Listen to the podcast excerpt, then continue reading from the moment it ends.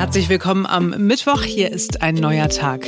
Wir sind wach geworden an diesem 1. Dezember mit der Gewissheit, dass die Ampel doch noch in Bewegung gekommen ist. Es passiert nun doch mehr, als sie eigentlich mal wollten. Ja, und dann wollen wir jetzt schon mal ganz ehrlich auf das Jahr zurückblicken und sagen, ganz ehrlich, es war doch eigentlich alles ziemlich gut. Man muss nur ziemlich flexibel sein im Kopf. Ich bin Marc Schubert. Und ich bin Simone Panteleit. Schön, dass ihr da seid. Stimmt doch das mit dem flexibel im Kopf, oder? Passt das? Ja, ja, ja. Okay. Doch, doch. Bitte jetzt nicht erschrecken. Wir hören kurz den künftigen Bundeskanzler der Bundesrepublik Deutschland. Der Mann strahlt jetzt Energie aus. Und das, was wir jetzt brauchen, ist Klarheit und Konsequenz. Was ist, wenn die Inzidenzwerte, wenn die Infektionszahlen zu sehr steigen? Und wir sagen, wenn sie über 100 gehen, dann muss etwas getan werden. Und das gehört zu Klarheit und Konsequenz dazu, überall in Deutschland und auch immer und in jedem Fall. Ja, in der Tat, das war Olaf Scholz. Wir kennen ihn. Es war ja am 21. April, also für über einem halben Jahr. Man hat es an der Inzidenz von 100 gemerkt, die damals ja so ein Maß aller Dinge war. Inzidenz von 100. Darüber lachen die Menschen in Sachsen, Bayern und Thüringen nur milde. Aber eigentlich wollte ich ja sagen, Olaf Scholz scheint äh, sich irgendwie daran erinnert zu haben, dass er auch schon mal wenigstens gewirkt hat. Und dann hat er sich gedacht, Mensch, also vielleicht kann ich das ja nochmal machen. Vielleicht mache ich das auch, wenn ich jetzt selber bald. Da könnte man und ungefähr so, ganz billig gesagt, vielleicht ein bisschen naiv, scheint es gelaufen zu sein. Hm. Er hat wahrscheinlich auch auf die Rückendeckung des Bundesverfassungsgerichts gesetzt und hat sie ja auch bekommen. Wir sprechen gleich noch über die Folgen. Aber der Eindruck ist, es geht was. Die Unionsländer haben das angeschoben, aber jetzt ist wirklich was möglich. Es ist noch nichts beschlossen, aber es ist irgendwie alles schon festgelegt. War ja auch keine Ministerpräsidentenkonferenz, sondern irgendwie was anderes, irgendwie so, so eine unterschwellige Ministerpräsidentenkonferenz. Die richtige Ministerpräsidentenkonferenz ist dann erst morgen. Ich muss allerdings äh, ganz ehrlich sagen, als man so gehört hat, was so da rausgekommen ist, habe ich erst gedacht, na ja, okay, der große Wurf ist es nicht. Es ist jetzt auch kein großer Wurf, aber es ist jetzt wirklich festgelegt worden, dass es eine Impfpflicht geben soll, also dass, dass, dass ein Gesetz gemacht wird und dass äh, es ab März nächsten Jahres eine Impfpflicht in Deutschland gibt. Ich meine, als wir hier im Podcast immer darüber gesprochen haben und man sowieso A dafür beschimpft hat, B ausgelacht hat, äh, sage ich aber jetzt C, ich hätte nicht gedacht, dass es dann doch so schnell geht. Aber also klingt das für dich schon so, als ob es wirklich beschlossen und verkündet ist, weil sie wollen ja erstmal Gruppenanträge machen und darüber entscheiden und sie könnte greifen, ne, wenn, wenn jeder und jede, die sich jetzt entschließt, sich impfen zu lassen, ihr entsprechen kann und so. Also für mich klingt das noch sehr vage, ehrlich gesagt. Also ich, äh, ich nehme Scholz beim Wort. Der hat äh, hier bei die, wie heißt dieser unsägliche Fernsehsender, der kein Fernsehsender ist? Bild TV. ähm, bei Bild TV hat er, ähm, hat er gesagt, nee, aus seiner Sicht, äh, 1. März geht los mit Impfpflicht. Ich selber habe gesagt, was wir auch noch brauchen, ist, dass wir ein Gesetzgebungsverfahren auf den Weg bringen, wo jeder Abgeordnete nach seinem Gewissen abstimmt über eine allgemeine Impfpflicht. Und gleichzeitig brauchen wir für einen Zeitpunkt im nächsten Jahr, das kann Anfang Februar, das kann Anfang März sein, die Aussage, bis dahin sollten sich aber alle geimpft haben, weil wir erleben doch jetzt jeden Tag, was passiert. Wir haben eine hohe Impfquote, aber sie ist nicht hoch genug. Und weil sich so viele Bürgerinnen und Bürger noch nicht geimpft haben, haben wir jetzt das Geschehen und haben wir jetzt die Probleme mit der Pandemie. Und das ist doch, was wir jetzt ändern müssen. Also ich finde es auch gut, dass er sich dafür ausspricht. Ich finde es auch gut, dass das jetzt irgendwie äh, niedergeschrieben ist, dass man das möchte. Aber ich warte, also ich freue mich erst, wenn es dann wirklich beschlossen wurde. Ja, du, du, hast ja recht, es kann ja noch, noch viel passieren. Aber insgesamt, dass so ein bisschen äh, die Politik in die Vorhand kommt. Ne? Nochmal, mir ist fast egal, was sie entscheiden. Ich habe bloß keinen Bock auf Hü und Hot und so tun, als hätte man was entschieden. Von der FDP habe ich vergleichsweise wenig gehört. Jetzt kann es sein, dass ich für einen Moment unaufmerksam war, aber irgendwie. Für die Beschwerdeführer kann ich erklären, dass wir uns natürlich insbesondere mit Blick auf die Ausgangssperren ein anderes Ergebnis gewünscht hätten. Dafür gibt es unserer Meinung nach auch gute Gründe. Klar ist für uns aber auch eins, die Freien Demokraten sind Grundrechts-, Verfassungs- und Rechtsstaatspartei. Und im Rechtsstaat gilt, dass ein Streit um Rechtsfragen vor Gerichten ausgetragen und dort entschieden wird. Ja, sitzt mhm. tatsächlich ein bisschen im Hintertreffen, ne? Mhm. Ja. Ich meine es gar nicht hämisch. Ja. Wirklich nicht. Nee. Nein, in dem Fall wirklich nicht, weil ähm, es wäre so eine coole Gelegenheit gewesen zu sagen, ja, genau, dass mit so einem Freiheitstrang Linden hätte es sagen können, wir haben es unterschätzt. Ich habe nicht gedacht, dass die Zahlen sich noch einmal so entwickeln. Ich wusste, sie mhm. würden steigen, aber dass es so kam. Und deswegen, na selbstverständlich kommen Leute, wenn ihr unbedingt äh, wollt, dass das epidemische Lage von nationaler Tragweite heißt, hier, I give it to you, my people. Ähm, mhm. Wäre doch, wär, wär doch irgendwie cool gewesen. Vielleicht kommt das ja noch.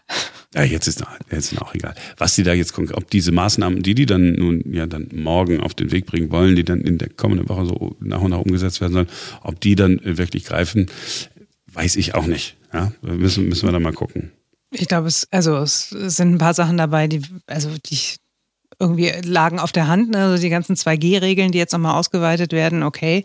Was ich zum Beispiel lame finde, ist die äh, Kontaktbeschränkung für Ungeimpfte.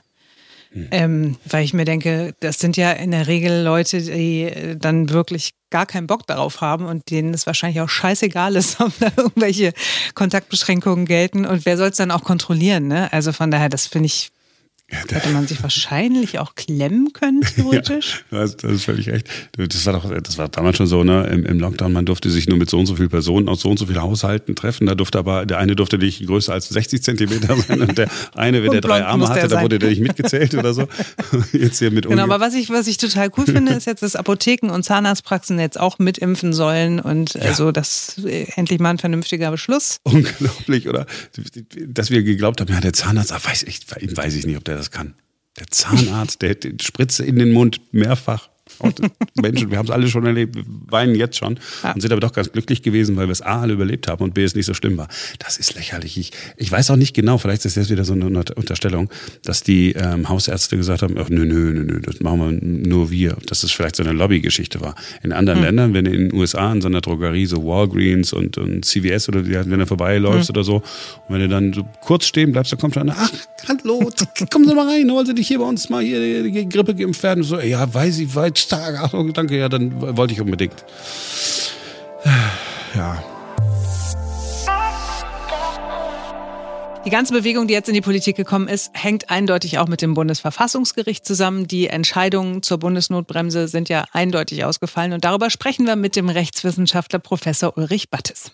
Hallo, Herr Professor Battis. Ja, hallo. So, da haben wir also eine Bundesverfassungsgerichtsentscheidung, auf die wir alle gewartet haben. Ich glaube, die FDP hat besonders darauf gewartet, meinen Sie nicht? Ja, sicher, natürlich. So wie es jetzt ausgegangen ist, es äh, gibt ja viele, viele Möglichkeiten, so ein Urteil zu interpretieren. Einmal kann man sagen, ja, okay, ja, es gibt Hinweise für die Zukunft, aber es sind ja Einzelfälle aus der Vergangenheit entschieden worden. Oder man kann sagen, na, jetzt haben wir aber, so habe ich auch schon gehört, einen Freibrief. Jetzt können wir, wenn wir es vernünftig begründen, wieder in den Lockdown gehen, wieder in den Bundesnotbremse. Sehen Sie das auch so? Nun, einen Freibrief gibt es natürlich nicht. Äh, das Gericht hat sehr, sehr klar gesagt, dass äh, die Lage jeweils genau beurteilt werden muss. Und es hat entschieden, wie Sie gesagt haben, für die Vergangenheit, nicht für die Gegenwart und auch nicht für die Zukunft. Es hat äh, insbesondere die Grundrechte der Kinder, das ist ja neu, und auch Ehe und Familie zusätzlich ins Spiel gebracht. Also insofern Freibrief nicht, aber ich will nicht ausschließen, dass aufgrund dieser Entscheidung jetzt äh, ein Lockdown möglich wäre. Dass, äh, wenn er gut begründet wird, äh, müsste das möglich sein, ja. Jetzt geht man immer davon aus, dass Dinge gut begründet sein müssen. Aber jetzt nochmal Bezug nehmend auf diese Entscheidung des Bundesverfassungsgerichtes.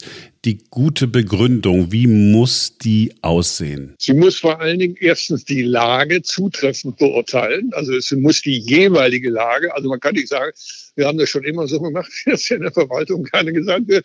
Und man kann auch nicht sagen, also im, im Frühjahr war es so, sondern es muss hier und heute entschieden werden. Dann muss beurteilt werden. Dann muss eine Prognose gemacht werden unter Einbeziehung der Wissenschaft. Auch das ist sehr deutlich geworden. Also nicht so aus der Lameng. Und äh, dann muss abgewogen werden mit den Grundrechten, in die eingegriffen wird. Und dass dann unbedingt ein bundesweiter Lockdown kommen wird, das ist nicht ausgemacht. In einigen Ländern, denken Sie an Schleswig-Holstein, sieht es ja doch ganz anders aus als etwa in Sachsen. Aber so eine Bundesnotbremse mit äh, einheitlichen Inzidenzen oder so, da spricht nichts dagegen. Nein, grundsätzlich nicht, wenn das einheitlich ist und wenn das der Lage angemessen ist. Also das würde ich jetzt nicht einfach so sagen, es kann jetzt äh, eine Bundesnotbremse sofort bundesweit ange angeordnet werden. Nein, das muss geprüft werden und also konkret zum Beispiel für Schleswig-Holstein, ob das dort äh, ja angemessen ist oder nicht hier in den vergangenen Monaten war ja immer das, das große Thema ähm, pandemische Notlage. Es geht nicht. Das ist eigentlich eine Art äh, Notgesetzgebung mit Sonderrechten. Die Parlamente werden ausgehebelt. Das Bundesverfassungsgericht hat sich dazu aber nicht geäußert. Ja, musste es ja auch gar nicht, weil die Parlamente können ja jederzeit eingreifen. Das ist ja nur in dieser Diskussion ein bisschen äh, untergegangen. Der Bundestag hatte ja immer die Möglichkeit, tätig zu werden. Er hat eben unter der nicht so großen, großen Koalition darauf eben verzichtet. Es hat ja Anträge gegeben von der Opposition, die jetzt bald in der Regierung ist. Aber das ist eben damals abgeschmettert worden. Also der, das Parlament musste hier jetzt nicht thematisiert werden. Es waren Beschwerden von Bürgerinnen und Bürgern die sich auf ihre Grundrechte berufen haben. Sie haben es ja vorhin schon einmal angesprochen, ähm, das Grundrecht, ich, ich, ich sag mal auf, auf Bildung, ja, also das Rechte von Schülerinnen und Schülern, also von Kindern und jungen Erwachsenen äh, sind gestärkt worden. Hat das irgendwelche praktischen Auswirkungen auf Gesetzgebung, die im, im Moment gültig ist? Mit Sicherheit. Mit Sicherheit wird das Auswirkungen haben, denn man kann doch sagen, Kinder und Jugendliche sind die Hauptverlierer der bisherigen Pandemiepolitik, weil sie ja unwiederbringlich um Zeiten ihrer Kindheit und Jugend gebracht werden. Und zwar jetzt schon fast zwei Jahre. Das heißt, da bedarf es besonders sorgfältiger Begründung. Und es ist, finde ich, sehr, sehr schön, dass das Bundesverfassungsgericht das jetzt äh, sehr deutlich doch ausgesprochen hat. Und das wird mit Sicherheit Folgen haben äh, für die Schulpolitik und für die Universitätspolitik. Eine Sache, die bei, bei diesen äh, Entscheidungen des Bundesverfassungsgerichtes äh, überhaupt keine Rolle gespielt hat, aber ich wollte Sie doch einmal noch mal ganz kurz äh, darauf ansprechen. Stichwort, ja. Sie haben es geahnt, Impfpflicht. Ja. Ähm, können, können wir eine Impfpflicht ähm, auf den Weg bringen, eine allgemeine Impfpflicht? Also ich habe mich dazu ja vor der Entscheidung schon sehr deutlich geäußert. Ich bin der Meinung, jawohl, das geht. Natürlich mit Ausnahmen, äh, krankheitsbedingt, das ist überhaupt keine Frage. Aber grundsätzlich wäre eine Impfpflicht im Moment bei der derzeitigen Lage meines Erachtens äh, anordbar. Und äh, die Urteile haben die äh, Beurteilung nicht äh, verändert, sondern ganz im Gegenteil äh, haben sie eher bestätigt.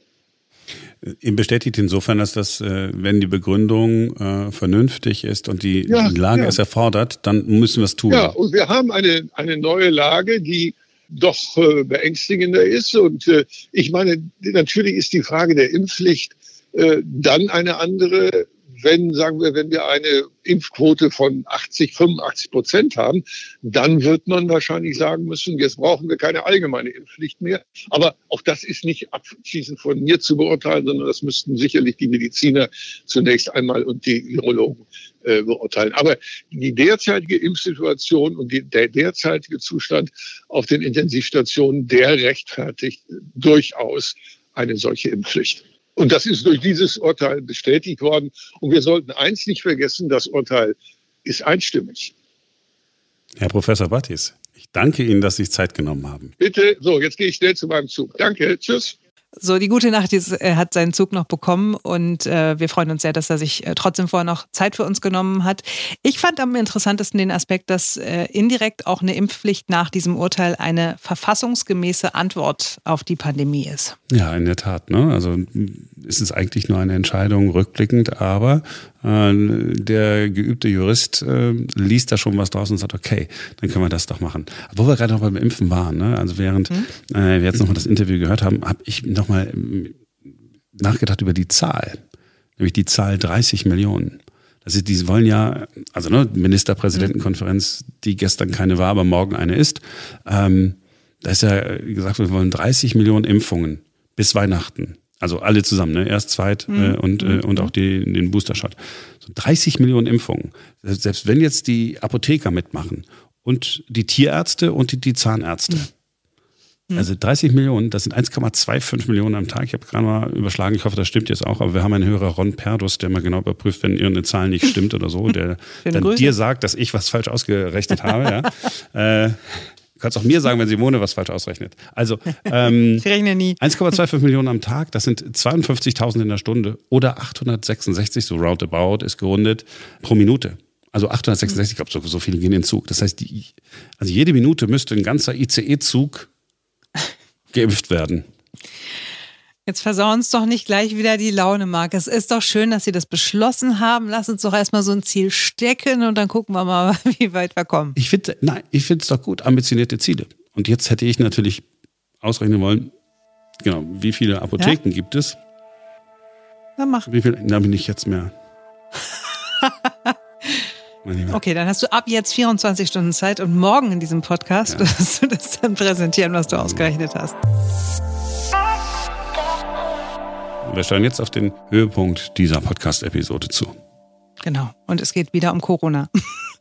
Und ihr seid wahrscheinlich genauso genervt davon wie wir. Es gibt wahrscheinlich niemanden, der von Corona nicht die Schnauze gestrichen voll hat und der äh, die vergangenen zwei Jahre als einfach nur anstrengend und ätzend empfindet. Und ihr habt natürlich total recht. Die Jahre 2020 und auch dieses Jahr waren mehr als beschissen.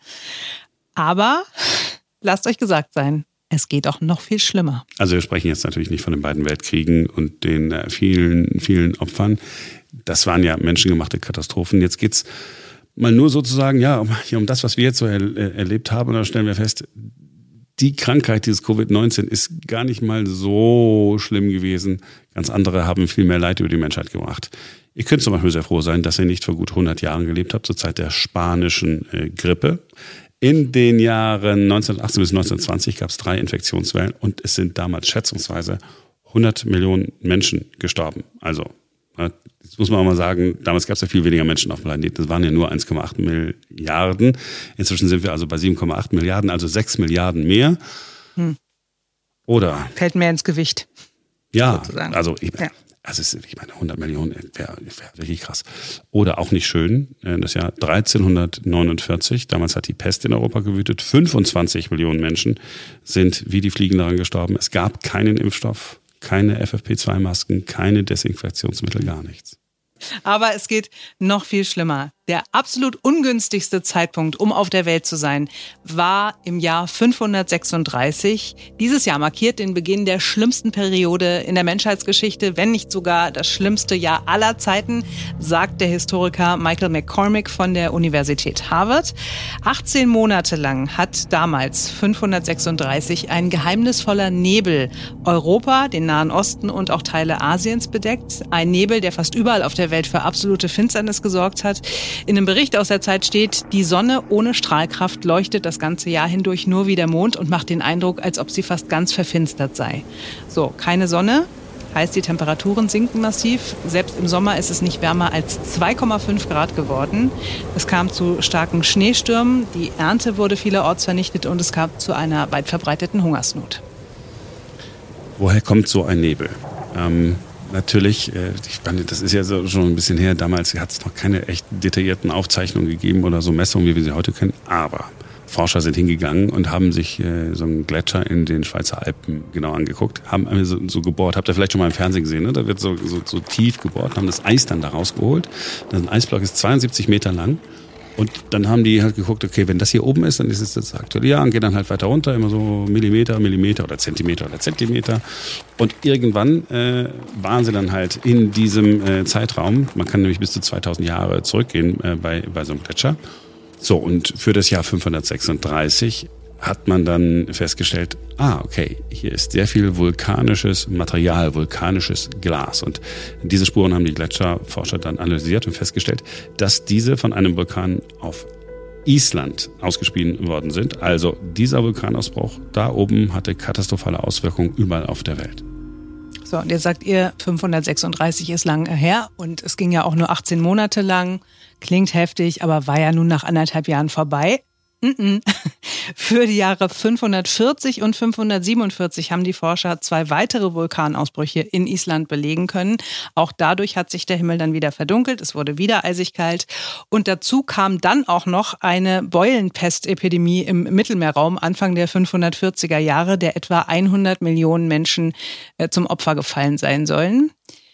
Also denkt immer dran, wenn ihr gerade die Schnauze voll habt. Ja, es ist alles nicht geil, aber es ist doch sehr viel besser, als wenn ihr so in den Jahren um 536 gelebt hättet. Das ist genau das, was ich gemeint habe, als ich ganz zu Beginn dieses Podcasts gesagt habe, Mensch, dieses Jahr war, das war doch ziemlich gut. Man muss nur ziemlich flexibel sein im Kopf. Also sehr, sehr äh, flexibel. Das heißt, ihr habt jetzt nach so vielen Toten, nach so viel Elend, hoffentlich ein gutes Gefühl. Ein besseres, wenigstens ein besseres. Um in diesen Tag zu starten. Ähm, ich fand es, also überleg dir mal, gegen so einen Vulkanausbruch, da haben wir überhaupt keine Chance. Also wenn der so ein Ding ausbricht, fertig aus, dann können wir nicht sagen, oh, hat BioNTech schon was fertig? Nee. Moderner? Nee, auch nicht. Nee, du wirst einfach dann. Na, vor allen Dingen, was ich mir vorstelle, die Leute damals werden ja auch überhaupt nicht geschnallt haben, was da passiert und die werden gedacht haben, die Götter sind gegen uns und so, ne? Also die Verwirrung wird maximal gewesen sein und die Angst sehr, sehr groß. Die ersten Aluhutträger, als es noch keine Aluhüte gab. die ganze Menschheit bestand nur aus, nur aus Aluhüten. Ah, okay, so. wow. ähm, An dieser Stelle beenden wir diesen Podcast ja. und wir freuen uns, wenn ihr morgen wieder einschaltet, denn dann ist wieder ein neuer Tag. Ja, wir freuen uns auf euch.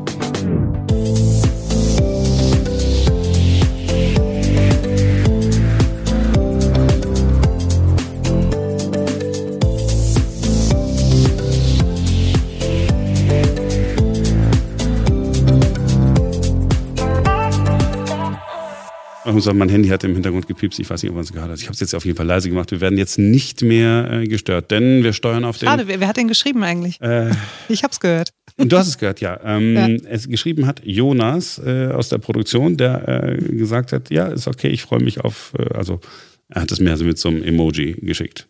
Also dieses Emoji, was ist so dieses exzellent. Mhm. Das war das, was du wissen wolltest? Und mir, ja, mit der Antwort das, hast du dich jetzt zufrieden wollte. gegeben? Ja, du. War jetzt nicht so spannend. Dachte, deine Mutter hätte mal wieder geschrieben oder so, aber. Gut. Also die Kommen ursprüngliche schöne Überleitung, die ich hatte, wir steuern auf den Höhepunkt zu. Ja. Ähm, und der kommt jetzt.